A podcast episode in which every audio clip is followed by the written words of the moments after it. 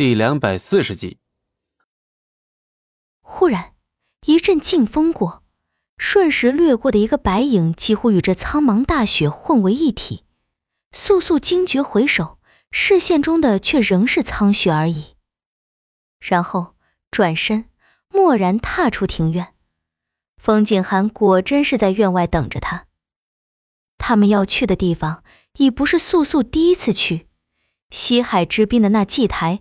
他曾几乎在那里断送性命。这一瞬间，素素脑中闪过的依旧是那个银发红眸的王者。素素嘴角不自觉便勾起一抹笑。那时是龙当奋不顾身来到祭台，将他带回了他的家。风景寒注意到素素表情的微小变化，他自然垂下的双手渐渐握紧。他始终都明白，他永远都无法及上龙当于素素之言的意义。可是他却不曾意识到，他竟连素素的一丝视线都无法得到。直到这一刻，他才愿意清醒过来。西海之滨祭台，倪烟早就在此等候，就连青烟长老也一并来了。毕竟是事关天下存亡，青烟不必再同一个将死之人执着于对错。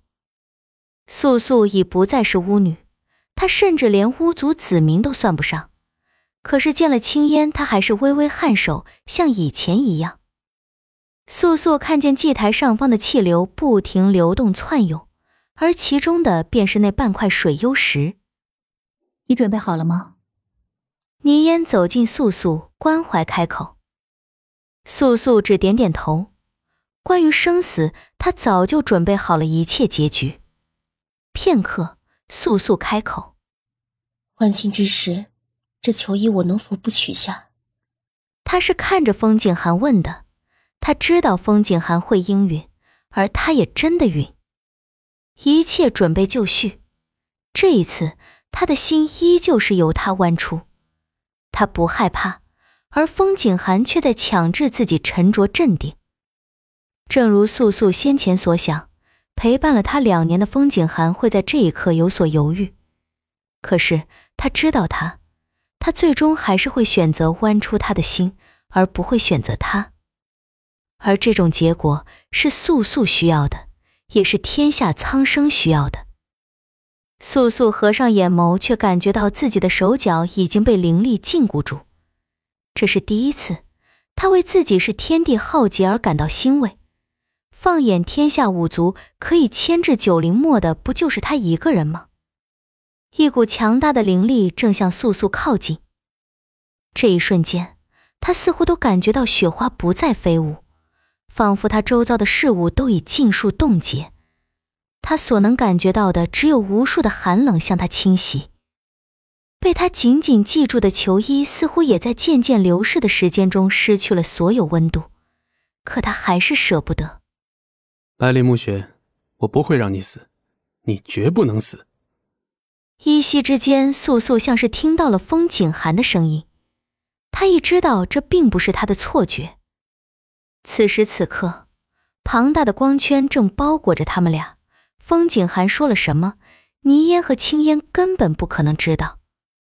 素素依旧闭着眼，唇齿微起。谢谢你，愿意承认我依旧是我。这就够了。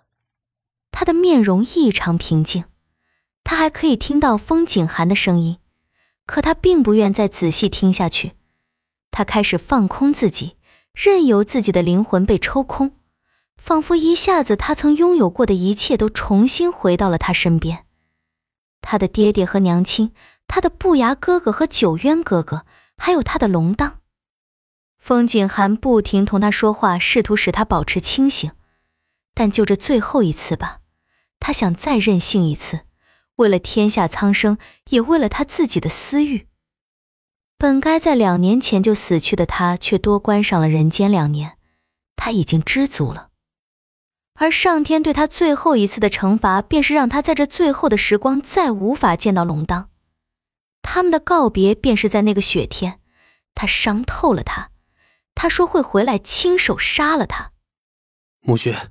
素素，风景寒的声音未曾褪去一刻，但素素已经渐渐听不清了。本集播讲完毕，感谢您的收听，我们精彩继续。